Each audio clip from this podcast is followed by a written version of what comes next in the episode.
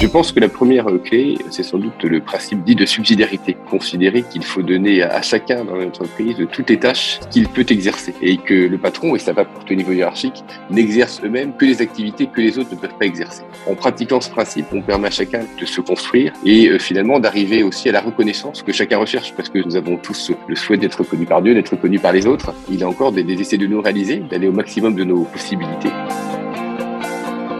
Ce principe de subsidiarité, je pense, est un trésor et très bon garde-fou également, parce que sinon on peut avoir tendance, euh, quand on est à un niveau hiérarchique supérieur, à garder les tâches les plus sympathiques pour soi et à laisser à ses collaborateurs celles qu'on n'a pas envie d'exercer. Le principe de subsidiarité est exactement l'inverse. Il faut garder toutes les tâches compliquées, les tâches qu'on prend plaisir à faire. En général, elles peuvent être aussi bien réalisées par les autres au-delà même des questions de rémunération, la reconnaissance est absolument clé. Ça va pour tout niveau hiérarchique. Hein. C'est un sentiment partagé, ce besoin et ce souhait de reconnaissance, d'exister. Le principe de solidarité permet autant que possible d'arriver à le réaliser.